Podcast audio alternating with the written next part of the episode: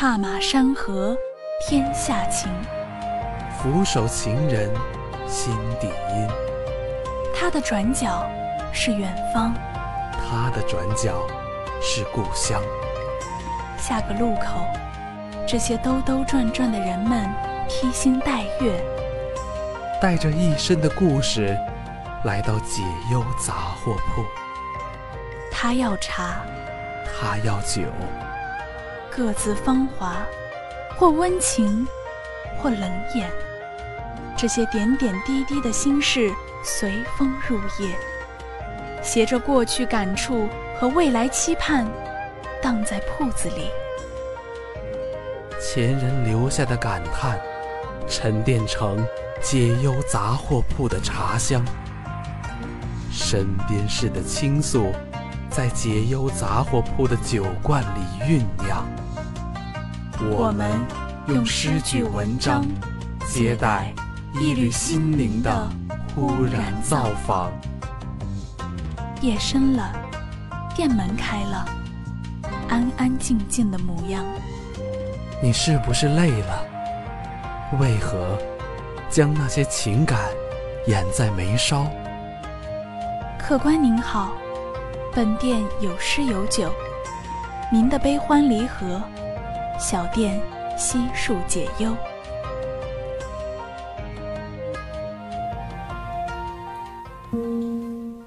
佛曰：前世的五百次回眸，才换来今生的擦肩而过。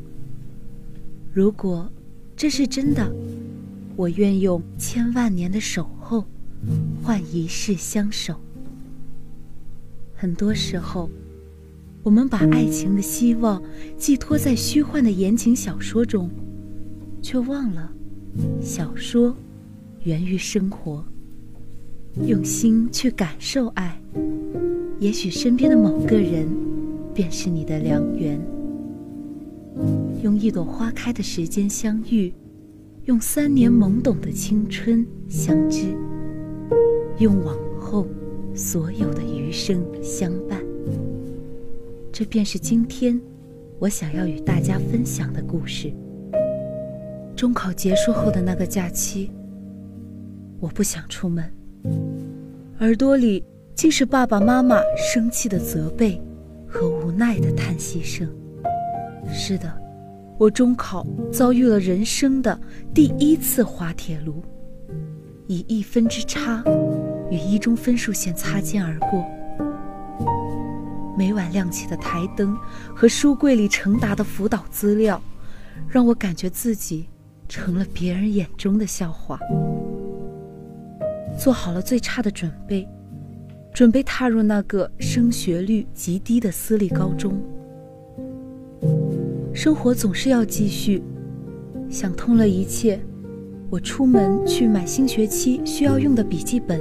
和辅导书，打算利用暑假时间自学一下高中课本。步行走到市中心那家最大的书店，看着书架上满满的学习资料，有选择困难症的我抚摸着每一本书的书籍，希望上天可以指引我做出最正确的选择。旁边一位高个子的男生看到我迷茫的眼神。听到我一本正经的祈祷上帝，不由得笑出了声，引得周围人频频用不满的眼神扫视这个方向。我向来不喜欢活在众人的目光之下，感觉这会暴露我丑小鸭的天性。我走向另一个区域，打算先买一下笔记本。花花绿绿的封面充斥了整个视野。早知道如此，今天就应该约一个朋友一起来买东西的。同学，你也是高一新生吗？买笔记本的话，尽量买厚一点的，封面容易保存的。高中笔记比较多，高三还要统一复习，比较方便保存。我好奇的转头看去。阳光一时晃入眼中，我眯了一下眼睛。此时，一片阴影笼罩过来，是刚才的那个男生。我小声地说了一句：“谢谢。”听从他的建议，打算买架子高处的那种可拆的线装本，踮着脚也没有够到。感受到他胸腔发出的隐忍的笑意，不由得一阵脸红。感受到这个世界对于小矮子浓重的恶意，一股柠檬味的风刮过，他轻而易举地帮我拿了下来。我脸红的接过，再一次小声的回复：“谢谢。”我们一起去买辅导书吧，我可以给你推荐几种。我点了点头，顺从地跟在他身后，朝原来的架子。移去，你买书侧重于基础知识，还是能力提升？我想了想，基础知识吧。他从架子上拿下一本厚厚的书，递给我。这本应该挺适合你的。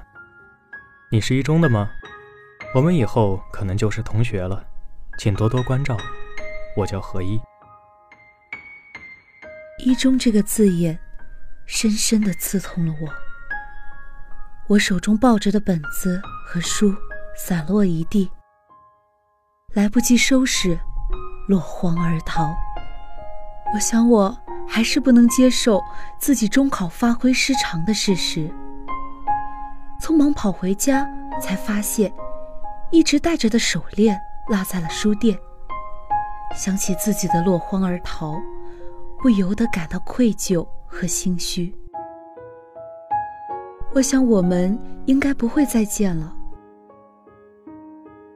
两天后，我在书店买了他推荐的书和本子，想着他爽朗的笑容，谢谢了，小天使。开学前半个月，爸爸妈妈对我说：“暑假看到你一直在学习。”知道你性格要强，爸爸妈妈联系了一中的教导主任，那是我们以前的同学，答应走后门让你进一中，但是你得住校，你同意吗？我急忙的点头，生怕这个来之不易的机会只是一场梦。想到一中汇集了实力最精英的学生，我更加努力的自习课本。期望未来三年不让父母和自己的希望落空。脑海中突然出现了书店中偶遇的那个男孩，我想，也许我们只是过客。二十个班呢，上天才不会那么巧合把我和他分在一个班呢。我收了收心思，努力把精力集中在课本上。八月三十一日，我背着书包，拖着行李箱走进一中校园，看着荣誉榜上的优秀学长学姐，格外珍惜这来之不易的机会。由于住宿生活的不习惯，第一天我就很华丽的迟到了，在教室门口低声喊了一句报告，打断了班主任老师的讲话。班主任不悦地看了我一眼。指了一下教室最后一排的空位，你先坐那儿吧，下次注意。谢谢老师。急忙搂着书包坐到位置上，刚拿出文具盒。你还记得我吗？一个熟悉的声音在我耳边响起，竟然是他！要不要这么狗血？想到自己做过的蠢事，不好意思的打了一声招呼。便埋下头，做好上课的准备。九月二日，他帮我买了一杯奶茶，说是学校门口奶茶店买一赠一。九月六日，他邀请我一起去图书馆学习，帮我整理课堂难点。九月十一日，他笑着给我起了人生中第一个绰号“小仓鼠”。十月一日。他邀请我到灵石山上看星星，体贴地帮我披上外套。不知道从什么时候开始，他侵占了我的整个日记本。想到篮球场上帅气的身影，自习室里挺拔的坐姿，作业本上有力的笔记，捉弄我时的那抹坏笑，我沦陷了。但是理智控制住了我的思绪。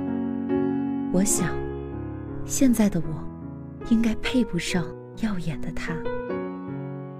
于是，我开始发了疯似的学习。他似乎感觉到我的压力，可老师提出一直和我做同桌。老师看着我们两个不断前进的名次，默许了。在他的帮助下，我渐渐从班里的三十几名进步到了二十几名。到高二结束时，已经稳定在班里前十，而他。也由原来的优秀变得更加优秀。我想，我就像是朝圣者，一路奔波，只为追随那一抹阳光。怎么会有女孩子那么可爱？我心想。在她踏进书店的那一刻，我便关注到了她：一件白色 T 恤，一条普普通通的牛仔裤，一双白板鞋。肉嘟嘟的小圆脸上是与之不相符的严肃。进门后，直奔高中辅导资料。不知道怎么回事儿，我竟有了与他亲近的念头。看着他纠结的小表情，我不由自主地笑了。我想，也许这就是一见钟情吧。本着同学互助的优良品格，我走过去与他搭讪。积极向他介绍各种辅导资料的利与弊。对于我的问题，他不是点头，就是简单的一个“嗯”，不由自主的让我想到纪录片里软萌可爱的小仓鼠。想着大家都是刚刚经历过中考的学生，便随口问了一句学校，谁知他竟然丢下书落荒而逃。我想。这真是一个有趣的女孩。此后再去书店，也找不到她的身影。想着来日方长，结果一转眼便到了开学的时间。班主任在讲台上说着，不知道什么时候就开始流传下来的校规。由于前一天打游戏睡得晚，眼睛不由自主地合上了。直到一句小声的报告。才让我稍微清醒了一下，睁眼一看，竟然是他。看着他一步一步走到我旁边的位置，那一刻我的心砰砰乱跳。我想，也许这就是老天爷安排的缘分。虽然深知在高中校园里早恋不可取，但想着近水楼台先得月。不能给其他不怀好意的人机会，便想着和老师提出一直和他做同桌的要求。高中班主任的眼睛可谓是火眼金睛，一开学便盯上了我，还没有任何举动，便被带到了办公室，想着坦白从宽，抗拒从严，我主动交代了一切，并强调他不知道我对他的心思。老师恨铁不成钢地看着我。高中才刚刚开始，你们都还小，一见钟情的戏码只会出现在偶像剧中。老师知道，你们现在都处于对异性好奇的年纪，但好好学习比什么都重要。以后你会遇到更好的女孩子。在老师面前。我不好说什么，但我立下承诺：高中阶段，我们不会有超过同学关系的亲密举动，并且好好学习，成绩进步。但也希望老师可以给我一次机会，我不想以后后悔。希望老师可以同意我跟他做同桌。如果我们中有一个人成绩下降，我同意老师换位置。老师无奈地摇了摇头，默认了。我回到教室，看着他努力学习的身影，我默默地卸载了手机上的网游。拿出随手塞在抽屉里的练习册，开始学习。我的逻辑思维比较好，数理化学起来相对轻松一些，但语文、英语、生物背的东西太多了。以前我总想着成绩差不多，可以跟父母交差就可以。现在，我想登上年级第一的宝座。那时候，我也可以光明正大的给他辅导。想到这里，更加握紧了手中的笔杆。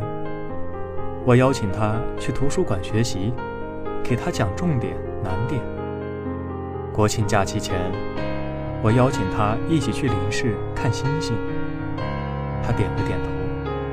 我开心的回家去超市买了一堆女孩子喜欢吃的零食，带了许多暖宝宝，期待着。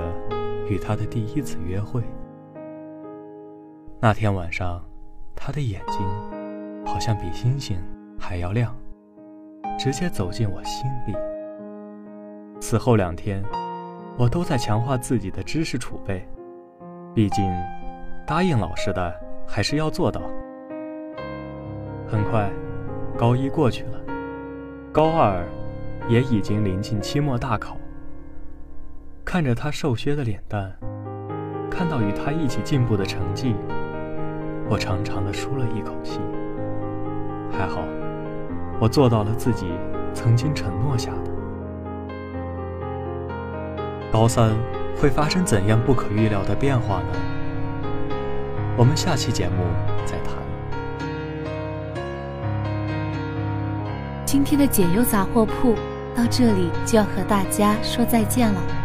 感谢导播木青，感谢编辑默默，我是播音初华，我是播音默然，我们下期节目不见不散。